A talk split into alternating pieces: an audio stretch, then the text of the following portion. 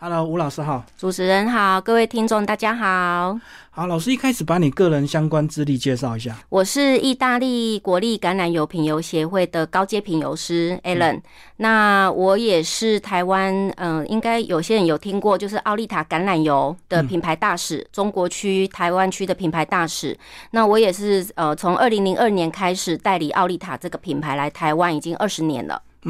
好，那是不是先把你家里的这个呃油品公司先讲一下？本来我爸爸是卖猪油啊、棕榈油啊、沙拉油、花生油这些传统油，然后在嘉义的东市场有一个小小的杂货店。那在大概我读五专的时候，因为我是读国际贸易科，是，那英文又还不错，所以就帮助了我爸爸把公司转型，从传统油，然后转型为棕榈油的那个进口商。那各位听众可能对棕榈油比较陌生，何谓棕榈油？就是你去吃盐酥鸡呀、炸鸡排呀、它用的油就耐炸油，里面都是棕榈油，其实不是沙拉油，因为棕榈油是植物性的饱和脂肪酸，所以它耐炸能力很好，发烟点很高，所以是我们吃的一些炸沙琪玛、炸意面、炸呃鸡丝面这些加工品都是用棕榈油去做油炸的。所以你那时候你是看到这个市场商机才决定要代理棕榈油。嗯，是没那么聪明啦。那时候我还是学生，可是本来那因为我爸爸是做传统油的，所以他知道，呃，刚好在呃大概三十年前、三十五年前，台湾刚好在流行盐酥鸡。嗯，嗯那盐酥鸡大量使用的就是棕榈油，所以我爸爸就从卖沙拉油转型为棕榈油的进口商，那公司就变大了，因为你以前只能卖给路边摊，对，那现在你做了棕榈油，你又可以卖去一些加工厂，比如说像炸蚕豆啊、炸意面这些加工厂，所以量就会越做越大。那它一开始的门槛高吗？是只棕要榈有油啊，嗯对，只要有资金投入，然后进口就可以了嘛。棕榈油的门槛在量。因为棕榈油是用散装，它算作它是大宗物资，所以它是用散装进来的，就是用油轮进来的。所以你们在分装，我们再分装成嗯三百公斤的汽油桶，或者是十八公升的铁桶。嗯那它的门槛在于你的量要够大，才有办法买散装油。所以我们那时候一个月的量大概在三百吨到六百吨所以它一进来就一船呐、一船。全嗯全它部都是是一整个船，可是里面混着，比如说我们公司买三百吨，里面一进来会有大概两千吨。哦，嗯那个正义猪油啊、鼎新呐、然后还有一些大大小小的公司一起合买的，嗯嗯嗯，所以你们那时候的量就已经有到三百吨。三百吨到五百吨，那时候算是全台湾前三大的棕榈油的进口商。那它散装需要什么技术吗？不用，就是你只要分装。可啊是，在三十年前比较没有工厂的那一种规管理范，对，所以你只要能分装就可以卖。那这也你也问到一个重点，为什么我们公司会转型为橄榄油的进口商？因为分装是需要工厂登记的。对，那我们发觉说，诶，我们再来，呃，法规越来越严格，是加上棕榈油的利润也比较差，因为它是没有品牌的，嗯所以都是用一公斤差零点五元在抢生意大。家在拼就对了。对，所以它变成是一个没有利润，又加上需要有工厂登记的生意，所以我们就把它把公司转型为橄榄油的进口商，变成代理商、进口商，没有工厂。就开始卖品牌就对了。嗯，对。嗯嗯，那为什么会对意大利的油特别？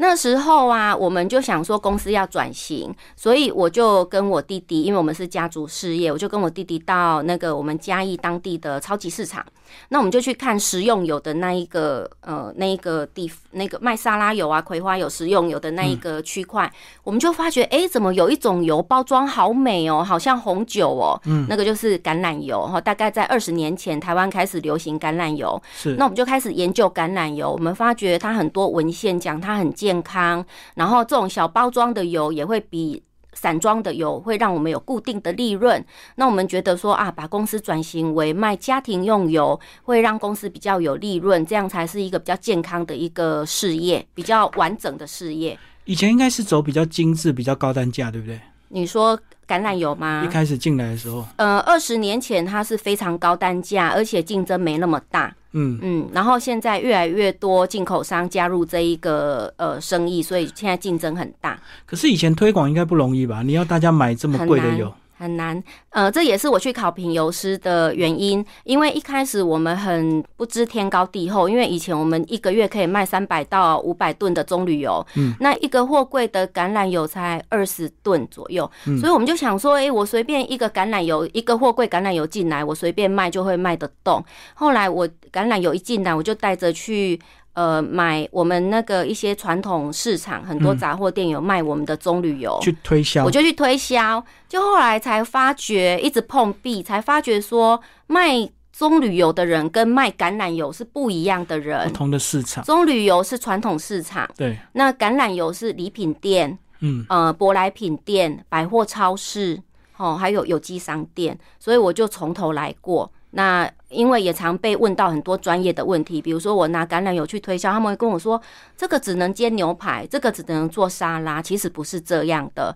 哦，不然他们就问我说你这是意大利来的，跟西班牙的不一样在哪里？哦，我才发觉说，哎、橄榄油不是变 gay 小、诶，哎，不是只是拼价格的要，卖专业，呃对，所以我就赶快去问我意大利的朋友，说我遇到这样的问题，他说你应该去考一个。东西叫做品油师，品油师在我们意大利已经有一百五十年的历史。你去考了品油师，你就会回答得了大家丢给你的问题，所以我才会去考品油所以师。你就飞到意大利去，嗯，对，嗯，在那边待多久？因为哈我很紧急，因为我有一个货柜的货卖不完，所以呢我不能像人家去那边待三个月、半年哈，所以我去考的是很贵的，就是二对一，就是两位教授对我一个学生，速成班的，对，密集的，就是从早上六点开始上课到晚上六点， 然后我上的课要十天，就是七天的。呃，早上是我们人的感官最敏感的时候，所以呃，早上是上感官品评课，下午是上物理化学课，因为橄榄油有化验，还有一些它的脂肪组合的一些专业知识，是然后上课七天以后休息一天，后面的两天考试，所以我花了十天。然后那时候欧元是最贵的时候，可是因为我没有我没有别的选择，因我为要赶有快卖，我有一个货柜的油卖不出去，所以我赶快去考这个品油师的执照，去增加自己的专业知识。然后回来之后就一帆风顺吗？嗯，也没有一帆风顺，因为第一个你专业知识有了，第二个呢，以前是没有经营品牌的概念。那呃，橄榄油是品牌，而不是只是卖油哈，所以我们就要重新学习如何去经营一个品牌，如何花我们需要花钱去上架超市，去代表它是一个有品牌的一个产品，所以是从头再来， 意大利到底有多少橄榄油品牌？超过一千个吧。嗯，那为什么选到奥利塔这个对牌子哦？我们那时候到超市啊，发觉橄榄油三大产区：西班牙、意大利、希腊。嗯，那架上呢有意大利、西班牙、希腊。对这一些厂商，我就各选一个，嗯然后写 email 过去。那奥利塔这一个牌子的总经理是第一个回我信的，我还记得很清楚。二十年前网络还不是很、嗯很普及，我晚上七点吃完晚餐，然后写写信出去，两个小时内，因为他们是慢我们六七个小时，嗯等于他还在上班。大概在晚上九点我就收到他们的信。那呃，因为我们有经验哈，厂商很重要，因为厂商如果速度快，你卖他的东西，你的资源才会够强。是所以他的速度有吓到我们，那非常的积极，一个月内就飞来台湾跟我见面。就谈合作，对，然后其他两个牌子到今天二十年了， 我都还没收到他们的信。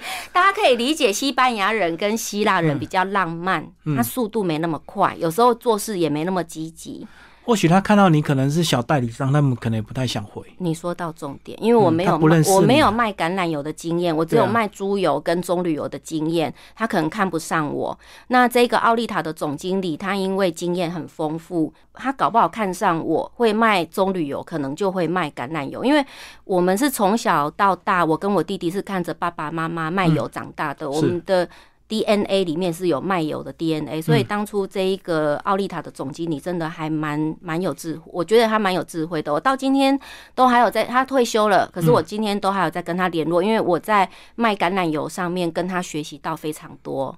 可是你们一个月后见面谈合作，那时候会有不会不会有一些门槛啊？比如说你每年要多少的那个销售量？没有，因为他那个时候奥利塔有别的代理商，所以他也不能给我代理奥利塔，因为这就是代理的那个嘛，因为你有那个 exclusive 就是独家代理，嗯是所以他那个时候没办法给我代理奥利塔，他就拿了二十几个标签，他说这都是我的副牌，你选一嗯个，因为我没办法给你代代理奥利塔。那那个时候我也没有经营品牌的经验，是我我不觉得代理奥利塔很重要，所以我们就选了一个 David 牌。嗯大卫，因为他最耳熟能详， baby，对，然后我们就进了第一柜的 David 牌，我又紧急去考评油师，然后我们 David 牌就卖得很快，因为我很快就抓到诀窍，我才卖满一年，他又来台湾一次，就跟我说，你现在 David 牌这个副牌啊。的量已经超过我原来的代理商的量了，我可不可以把我原来代理商放弃，你变成我台湾的奥利塔的总代理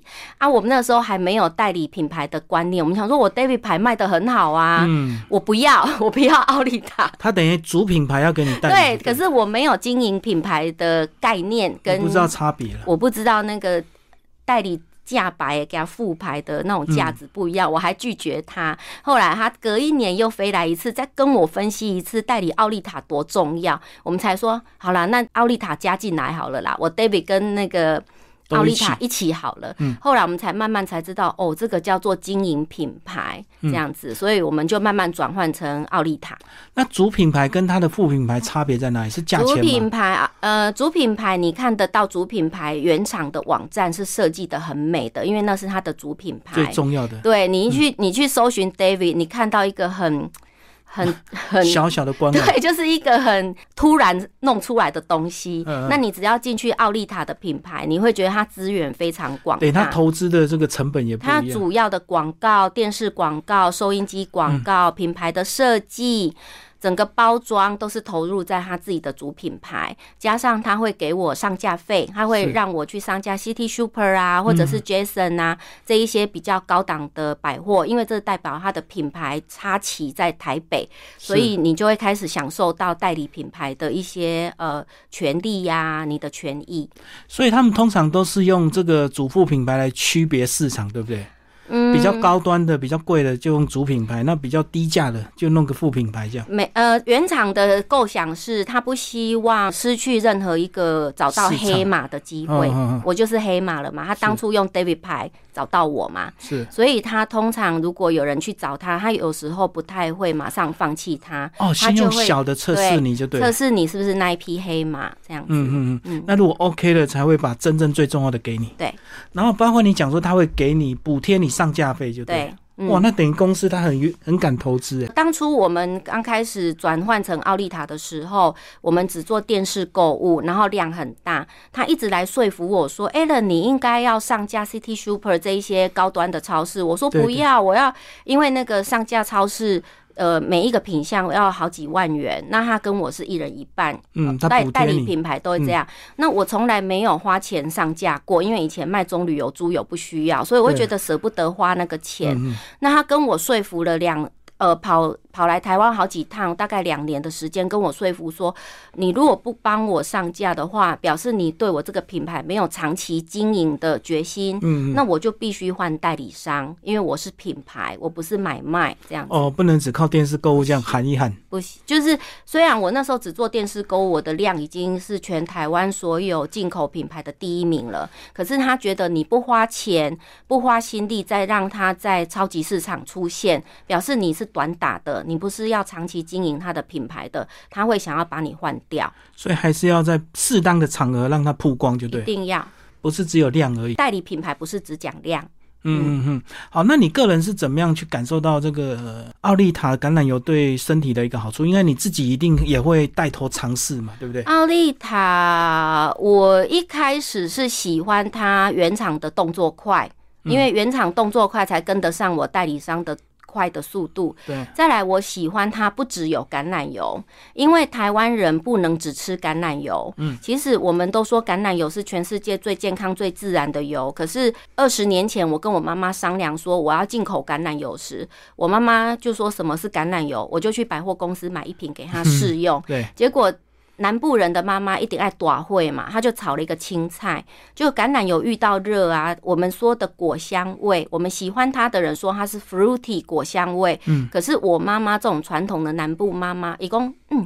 那姐炒菜比较当，嗯，这个这个油。波兰也尬意，我妈第一个反应是这样。那我们是因为它的文献上是很多的健康哈，我们觉得这是一个趋势，所以我们就还是有去尝试。那我们选奥利塔最主要观念是，还是很多人不喜欢橄榄油有一个特殊的味道，然后 extra virgin 特特级初榨橄榄油是不能耐高温的。哦，啊，我们选上奥利塔是因为它也做葡萄籽油、葵花油、玄米油这些耐高温没味道的油。我们觉得这样子的品牌比较符合台湾的市场，那它的那个发展也会比较广，而不是狭隘的。哦，所以不是橄榄油什么都拿来炒就对了。呃，每个油啊，它的那个脂肪组合是不一样的、嗯 o m e g a 三六九，我们都要均衡去摄取。对，那每个油都有它原料的微量元素，比如说橄榄油是要吃它橄绿色橄榄的橄榄多酚，葡萄籽油是要吃那个籽里面的花青素，葵花油是要吃它的维他命 E。所以我们本来油就应该要轮流摄取，然后家里不能只有一两罐油，要三四种油轮流吃，要啊均衡就对。对，要均衡。嗯，嗯嗯嗯。所以我们是看上它这一点。那后来是怎么样？是是因为我们整个市场大家这个智慧大家比较开了，所以接受度越来越高，是不是？没有，这是我们教育市场以后的呃跑出来的结果。对啊，因为其实这几年就很普遍啊啦、大对，家都知道。因为呃，我用我品油师的头衔，然后加上我们都会去有机商店帮妈妈们上课，嗯，还有我自己都会开烹饪课，然后到超级市场，呃，做烹饪课做。示范，对，然后就变成大家越来越能接受油是对我们的食物是很重要的。那也刚好在六七年前有油安事件，嗯一嗯，年一次。第一年是有人加同叶绿素在橄榄油里面，第二年是有人加地沟油在嗯猪油里面。是那因为这两起呃那个。油案事件呢，让台湾人觉得油不能只是买来用，煮的熟就好，变成我要去研究我用的油的嗯原料是不是百分之百好的原料，然后嗯呃它的发烟点几度，我适合用在煎煮炒炸哪一个环节，所以就变成这几年台湾人很重视油，嗯，大家就会去了解成分就对，嗯对以了。前就是随便买，只要把鱼可以煎的熟就好。现在他们也会开始研究什么样的油，我要吃高胆固醇的鱼，我应该吃什么样的油才会对身体健康，开始会去想这个问题。可是当大家越了解之后，进入市场的人是竞争者是不是越来越多？很多呃，像品油师以前只有我一位，呃，结果现在品油师非常多哈，所以呃，越来越多人去参与。那我觉得这不是坏事，我觉得大家会去关注，大家一起去教育市场，这我觉得都是好事。嗯嗯，那国内没有更大的油品公司也去进来这个市场吗？跟你竞争？有啊，其实我的市占率，如果是呃进口品牌的话，我是市占率第一。嗯可是如果是以全部的话，你看那种呃那些上市公司，比如说大成啊、统一啊、泰山啊、得意的一天，他们的量其实都还比我们大。嗯嗯，那这个都是大家一起经营的市场。我等于它总量是比你大。对，因为但他们的电视广告做得更大，成然本后嗯他们也会有大包装的，五公升的、三公升的，其实那个量都蛮大的。好，那其实你们后来这个发展越来越顺利，开始自己也有一些自动化仓储，对不对？嗯，讲一下你们的那个在嘉义生根的一些仓 储，我们很骄傲的哈，我们是全嘉义县市唯一的一座自动仓储。嗯，那呃，大家先想传统仓储长怎样哈？你应该有经过过那个呃新竹货运啊这种大仓储公司，它需要很大的地，那大概都盖三层楼高而已，然后需要对高机对开进去去大的。那个电梯，然后人去取货，对对不对？然后再上月台，然后上货车。那你可能觉得这个很简单哦，其实啊，呃，你们可能没有配合过，就会不知道。其实我们以前自动仓储还没有完工之前，我们就是存放在这种传统仓储。嗯嗯，你要叫一个品相啊，要花大概两个小时至三个小时的时间。才找得到。对，因为你你比如说哦，我要叫诶、我去那个呃传统仓储，诶、请你帮我叫一个站板的特级初榨橄榄油一公升出来。嗯，你必须要等有一个工人有空，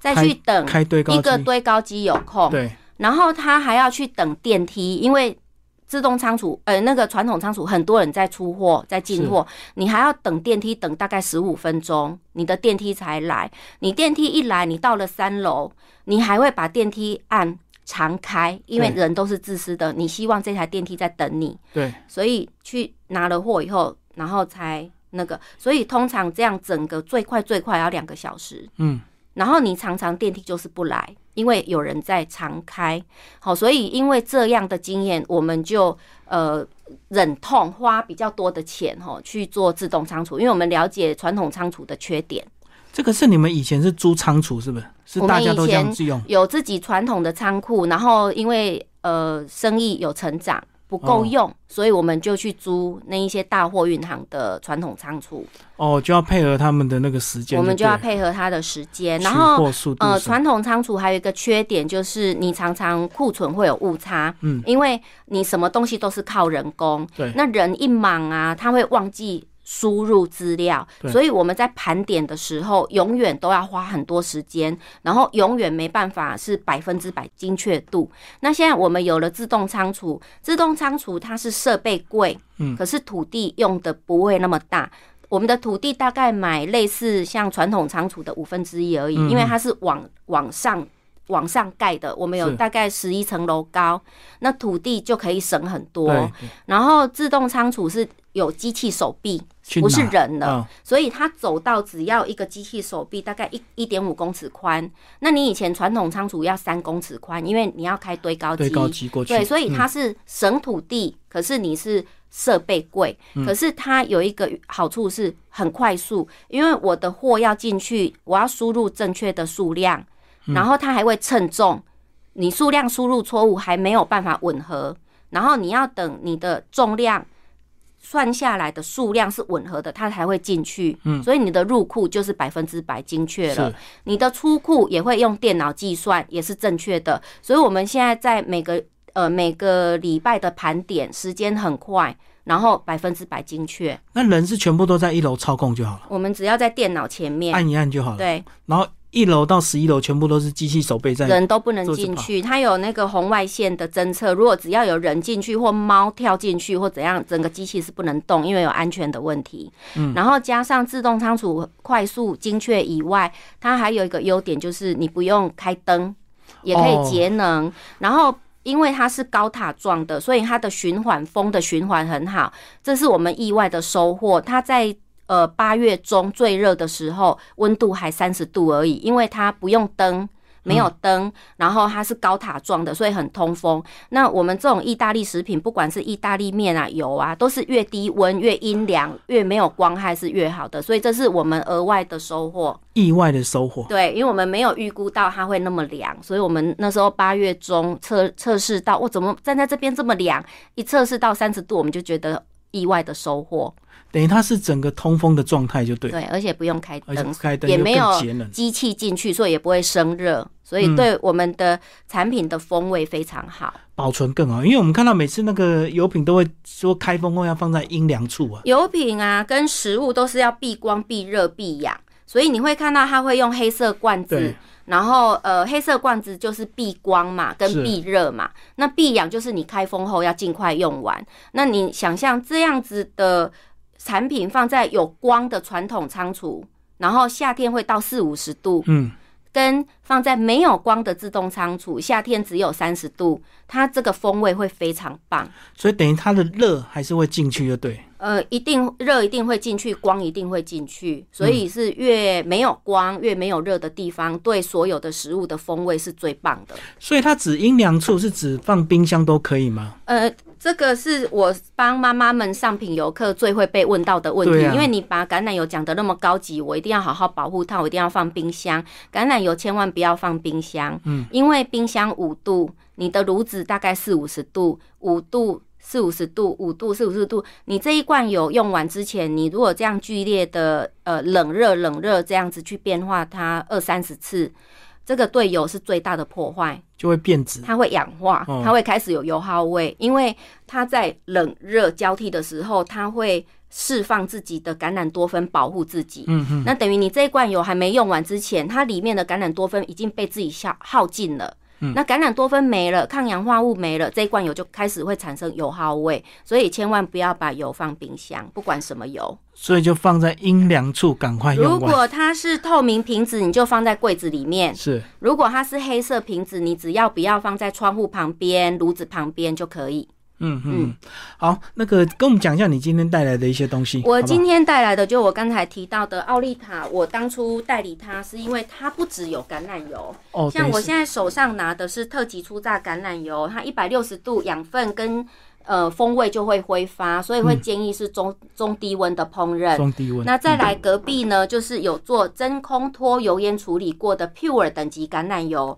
它没有特殊的味道。像南部的妈妈觉得橄榄油如果有菜味，这个就味道已经被脱掉了。然后加上它的发烟点，因为它的那个游离脂肪酸被脱掉，所以它的发烟点是两百三十度，嗯，这个是一百六十度，有果香味，是这个是没有味道，然后发烟点两百三十度。那我们还有玄米油，就是用米的胚芽做的油。是那米的胚芽有伽马谷维素，所以很安定。哦，所以它的发烟点很高，到达两百五十度，因为油脂安定，它就不会裂化。所以可以拿来炸吗？可以炸，可以煎，然后日本的国小都会指定使用玄米油当营养午餐油，因为它安定，所以小朋友头脑会很专注，所以他们很喜欢让小朋友吃玄米油。那葵花油是所有油类维他命 E 含量最高的，哦，所以它可以吃到很高的维他命 E，发烟点有两百四十度，所以我们公司就是呃低中低温的油也有，高温的油也有，所以才会呃生意的那个量才会大起来。所以这样一个组合几乎是我们每天都需要的油种，对不对对？啊，我们这个礼盒我们把它叫四小福，啊，就是四个油，呃，就是四个油的不同的脂肪酸都有了，四个油的原微量元素也都有。这个是橄榄多酚，然后这个是伽马谷维素，这个是维他命 E，、这个是 omega 九，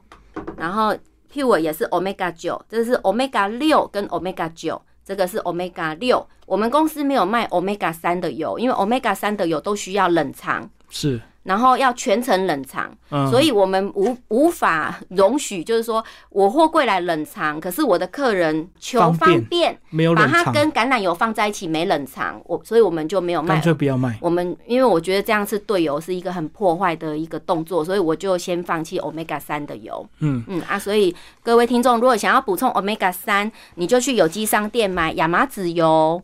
好、那嗯个亚麻籽油就是 omega 三，还有你可以吞鱼油，深海鱼油也是 omega 三。会不会有人对这个不是很了解，所以他选择的方式是一直换不同的油的品牌来均衡， 你如果买橄榄油 A 品牌、B 品牌、一直 C 换这品样？牌没用啊，你还是吃到 omega 九、omega 九、omega 九，然后橄榄多酚、橄榄多酚、橄榄多酚。嗯嗯，你应该是不是换品牌，是换油的种类。是台湾的苦茶油也很棒，哦，麻对油也很棒，沙拉油我比较不建议多吃啊，因为你在外食就会吃到很多沙拉油，是你不用再去在家里去摄取，对不对？对，因为外面为了便宜，对不你对？就吃到很多沙拉油，我们要去补充我们外面吃不到吃不到的的好东西的贵的油，所以你就可以橄榄油啊、玄米油啊、芥花油啊、葵花油啊、葡萄籽油都去轮流摄取，哦，所以是换油的种类，不是不换是油的品品牌。对啊，因为你吃 A、B、C 的橄榄油，A、B、C 牌的橄榄油还是都一样在吃 omega 九，一样在吃橄榄多酚啊，没有换到。是嗯，啊好，那还有其他的好，那因为我们公司主持人那时候是跟我说，从台湾到意大利嘛，对那因为我们呃做了油以后，开始把油卖到餐厅，嗯，那餐厅最大的用量就是意大利面，对，好，然后还有番茄酱，所以我们现在不只有橄榄油，我们有意大利面、番茄酱，还有包括啊餐厅会用到的提鱼，嗯像煮烟花女意大利面需要提鱼，我们还有煮白酒蛤蜊面的白酒，煮波隆尼亚肉酱面的红酒，所以我们就还有那个煮炖饭的意大利的米，所以我们现在。呃，进口了大概十个意大利的产品，不止这橄榄油一定了是客人问的，哦对不对？一定是你卖橄榄油去这个他餐就厅，问你哦有没有嗯餐厅其就会他说：“那你有意大利面吗？”然后我们本来都一直拒绝他，后来我们想说：“诶，他要买，我就去找好的牌子给他啊。”吼，所以我们就去找意大利面，然后他用了意大利面，又问说：“那我要煮肉酱我要番茄意啊，大利酱嗯你就要开始去找番茄给他；他要煮炖饭，你就开始找米给他。所以我们就开始一直增加意大利的一些品相。就为了给客人方便，因为客人信任你嘛，对，他就相信你的眼光，就要对透过你来帮他找。然后我们公司代理的品牌真的是很认真在找的，我们都会找大公司、大品牌。很多人现在流行小农，小嗯农也有小农的好处，小农听起来真的很浪漫。可是为什么我都着重在大品牌？因为大品牌一定有固定的标准的比较稳嗯定 HACCP 呀、SGS 的那个化验，就是一定会有一个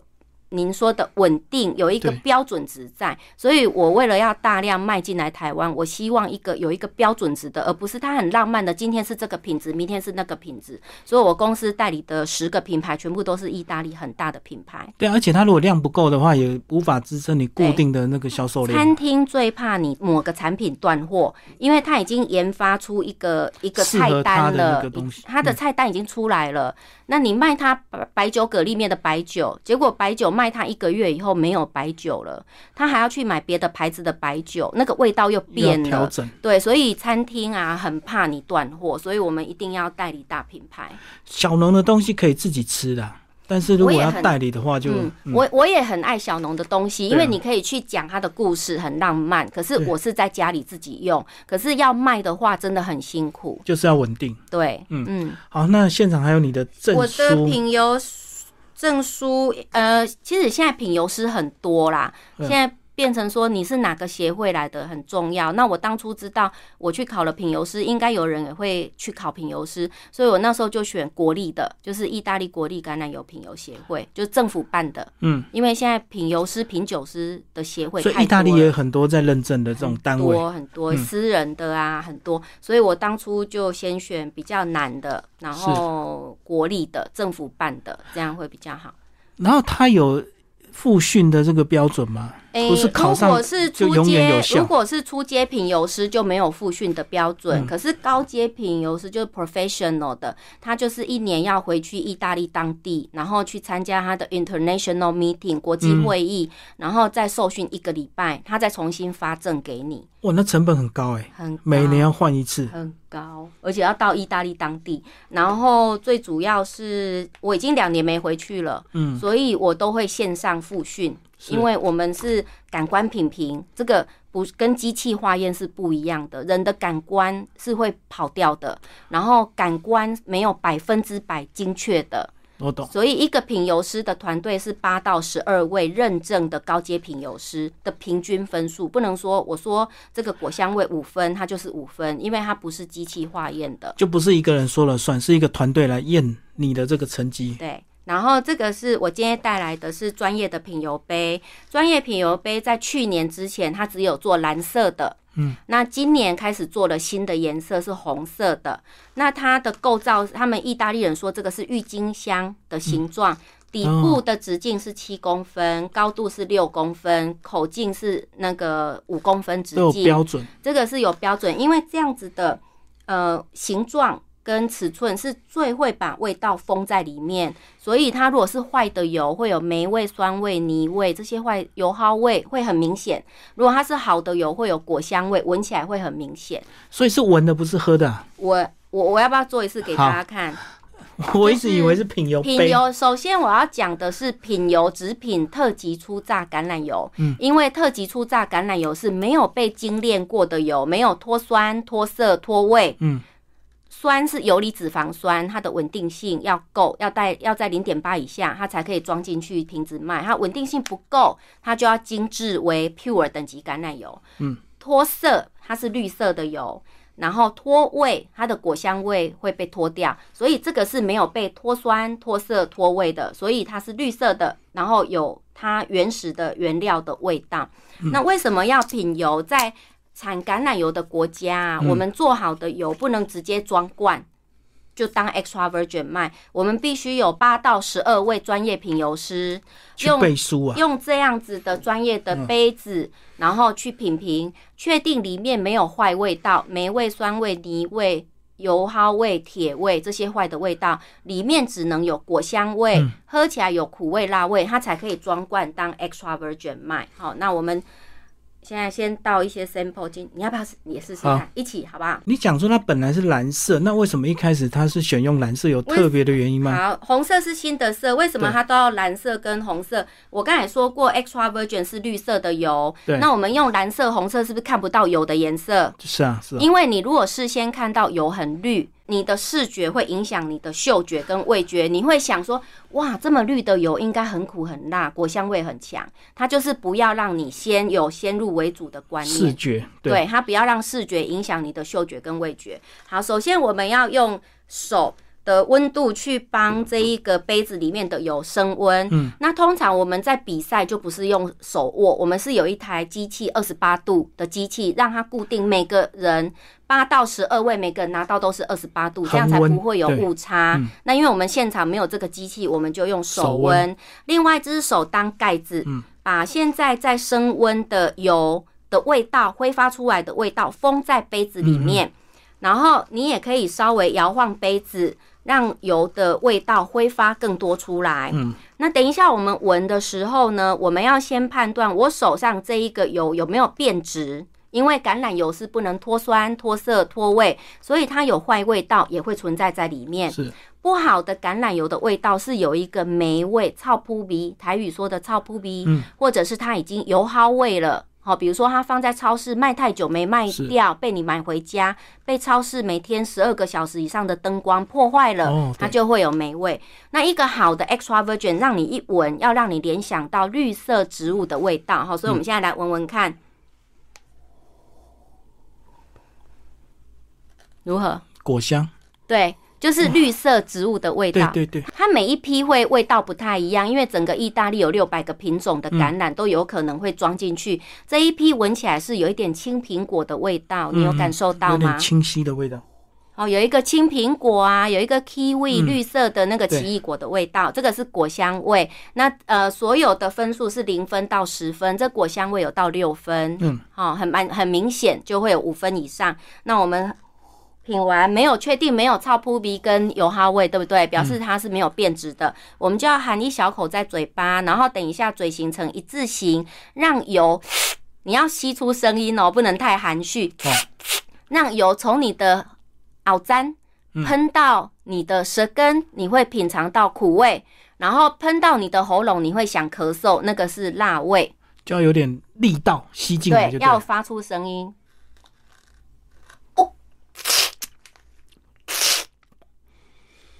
哦，你已经吞进去 了。嗯，哦，你原来要好几段这样慢慢吸对进，去，还不能吞进去，嘴巴还有油的时候，哦，有没有味道？ 有。我只有感到很浓稠的感觉，对，因为特级初榨橄榄油没有脱酸、脱色、脱味，所以它的浓度也没有被过滤掉，所以它非常浓纯，它很浓郁。呃，你看煎煮、炒、炸、拌，拌的时候你需要很浓郁的油，像猪油很浓郁，麻油、香油很浓郁，你才会拿来拌。好，所以 extra virgin 适合拌。然后我现在会有辣辣的，有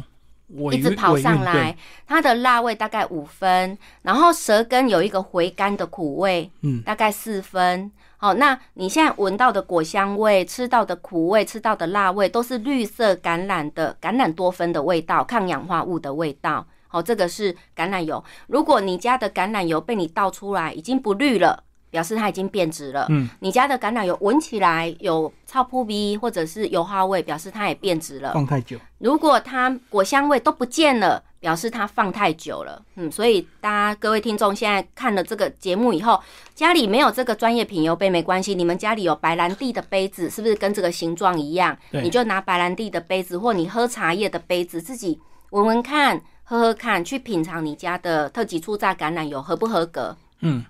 可是很多人那个如果不会料理的话，是不是很多人都把这个拿来直接喝，对不对？对，如果要喝的话，就是要喝特级初榨橄榄油。那呃，最好是喝苦苦辣辣的，有果香味的，因为你要喝橄榄油，就是要喝它里面的维他命 A、D、E、K 跟橄榄多酚。所以你不要去喝 pure 等级橄榄油，什么葡萄籽油，那个都被精炼过了，养分存在的很少。那你要吃到百分之百橄榄的养分。哦，就是要吃特级初榨，不一定要买奥利塔，可是你看标签要写 extra virgin olive oil，二级初榨橄榄油。所以是什么样的比较高端的这种油都能够喝吗？诶、台湾的苦茶油也很棒。嗯，台湾的苦茶油，你是要吃它的芝麻酚，可以消炎，所以很多人有胃病啊，他会吃苦茶油拌面线，它也很棒。然后呃，你如果要喝油的话，我会建议你喝苦茶油，有的人会喝洛梨油，洛梨油是去掉那个大肠里面的那个。胆固醇，嗯，橄榄油是去掉心脏里面的胆固醇，好，所以好的脂肪酸对我们的身体都是有一些功能的，好，所以你可以喝一些好油。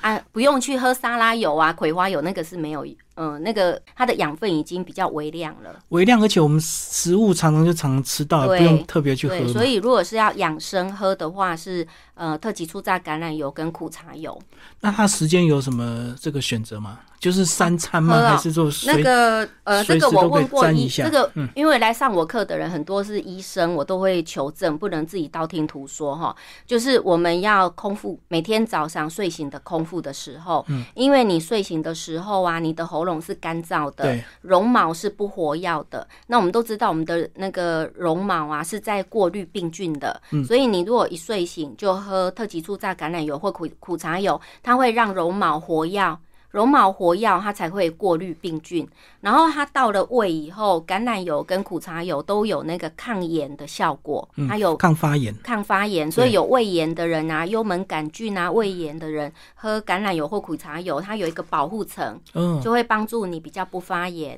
然后它到了我们的肠子以后，它会润肠，就是有便秘的人喝橄榄油啊、苦茶油，它会比较润肠，会。你喝了苦茶油或橄榄油以后，再喝一大杯的温水，就比较容易去上厕所。就会刺激蠕动，就对了。对对，嗯嗯嗯，所以是空腹的时候，是，嗯。好，那现场你也写了好几本书我，奥利塔的名气已经有慢慢出来了，然后就会开始有人邀我写书。是像我第一本书是跟柯俊年老师写的那个中意美食顶尖大对决，就是我们用了三十个食材，比如说一只 鸡，然后那个柯老师做中式的，你然后做我西就式的做意大利式的，嗯像意大利有很有名的就是猎人炖鸡，嗯，好，然后我们我们就是用三十个不同的食材做一个中的一个意的。那第二，我的第二本书是台式文化邀我出的那个，呃，跟着一那个 A 人品油师品尝橄榄油，嗯这个是很专业的书，所以买这本书大部分都是厨师，因为里面把橄榄油的等级呀、产地呀、讲写得得很清楚清楚就是很专业的书，有一点像工具书。是然后这一本是最有趣的，到现在在博客来也都还卖得很好的。这个叫做《跟意大利妈妈学做菜》，整个意大利有二十个大区。然后我因为一年要去意大利好好多次，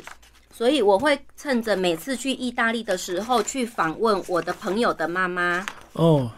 然后顺便学做菜，去跟每一个妈妈学七道菜。是所以里面八七五十六有五十六道菜的食谱，家庭食谱。那这一本书啊，很多人都会以为它只是食谱书，其实它是故事书。比如说，我第一个是去西西里岛，嗯，然后这是西西里岛的妈妈，然后我就会先介绍西西里岛这个地方，因为你不能只对它只有黑黑黑手党的印象哈，它其其实是一个很好玩的地方。是然后再来西西里岛比较特殊的食材就是杜兰小麦，嗯，还有羊奶的起司，我会选三个当地比较有名的食材介绍。这是 Nero Davola 西西里岛当地的嗯很贵、很好喝的红酒。然后在意大利妈妈的故事，他们的爱情故事，嗯、啊，然后意大利的男人啊，到老了都都有那个恋母情节，嗯就是妈妈妈妈这样子，哦到六十岁叫妈妈还是叫妈妈这样子，叫的很亲切，对，然后就跟妈妈很好，嗯嗯哦，我就把它写出来，然后再来就是妈妈的料理这样子，所以从料理总共开始谈意大利的文化跟他们的故事有。对，然后这样子的食谱啊，到现在我们还一直在出，因为只要买我们奥利塔的那个嗯。礼盒，里面一定会塞一本简易食谱，就是一个妈妈五道菜的食谱这样子。嗯因为我们呃卖的是意大利的饮食文化，所以我们觉得食食欲很重要，因为你要了呃你要了解这个食材的故事，你才会对这个食材产生感情，才会愿意尝试这个食材。所以这是一直我们一直在做的工作。好，那最后还要再请你谈的是意大利这个料理学院，对嗯不对？这个是你自己呃很积极在经营，然后也做了很多这个餐饮的课程，以及开了直播。嗯，为什么后来会把它变加了这个料理学以院？前这个学院做的事都是我到处去学校、去各个餐饮学校或者是有机商店的妈妈教室去做的。那到现在我还是呃，如果像台中、高雄，我还是一定要去。那呃，台北我们就自己在去年八月，我们的那个台北的分公司就落成了。是它总共有一百八十，我们故意买很大哈，有一百八，里面实际平数有一百八十平，是那里面的一百平，我们用作来做那个奥利塔学院，我们嗯把它名名字取为 Academia Olitalia 奥利塔学院，里面有亚洲唯一一座的品油室。就是我刚才跟您说的专业品油师，嗯他需要坐在专业的品油室。呃，欢迎主持人到时候去参观。好嗯它长得像一兰拉面，因为它是九十公分，一格一格的。你、嗯呃，我们八位品油师在品油的时候不能互相影响，不所以能都是交谈，小隔间就对，对，嗯不能交谈，不能看到样品的品牌，不能表情影响别人，所以他会把你隔起来。到时候欢迎你来体验。嗯，然后我们还有一个烹饪教室，可以坐四十个人，有一个 demo 台，就是厨艺示范台。可是后面厨艺示范台的后面有一个专业的厨房，跟餐厅的厨房一样的规模。为什么？呃，我们一堂课大概都两个小时，嗯然后会有一位老师教三道菜。可是我们后面会有一个团队同步的煮老师教的菜，然后你要边吃边看老师上课，因为你吃了才会了解刚才老师说的一些技巧的道理。我们也会都开这种课，嗯，一边看还要一边吃就对了。一定要吃，因为老师。比如说，老师如果教说，哎、我这个酱汁要少，它的那个啊，比如说我今天中午在做京都排骨，那老师就一直交代说，你那个酱汁不能汤汤水水的，你吃起来那个排骨才会脆，才会酥脆感，才会留着。那你只是听，你没有吃到，你没有感觉。可是你如果听了，然后马上有人端来给你吃，酱汁很少，然后裹了酱之后还是脆脆的口感，你才知道哦，那我要听老师的话，真的酱汁不能多这样子。哦我就让你理解的更深刻就对了。嗯对，让你体验。现在也流行那个体验嘛，体验消费，体验式的消费，所以你要体验过，你才知道我们讲的道理。哦，所以这个是你们去年才成立的一个料理教室就对了，对，嗯结合你们自己的个人品牌。对，然后我们所有开课啊、活动的那个资讯都是放在我们的社团叫做意大利厨房，因为我们公司只进口意大利食材，是所以我们有一个 Facebook 的社团叫意大利厨房。那你如果加入的话，你就会看到开课的状况。那我们也常常举办那个交作业、赢奖品，就是说，比如说我今天会出一个作业，你用我们这个茉莉直面做一道白酒蛤蜊面。好，那你如果做了白酒蛤蜊面，你就 PO 上去我们的社团，就可以拿到一包面。我们会常会举办类似这样嗯的互活动动的一个体验对，，我们希望你真的去操作，不一定要用我们的品牌，可是我希望你 enjoy 做菜的乐等于是趣。在推广就对了。对，嗯，好，今天非常谢谢吴文玲老师为我们谢介谢绍奥利塔，谢谢大家。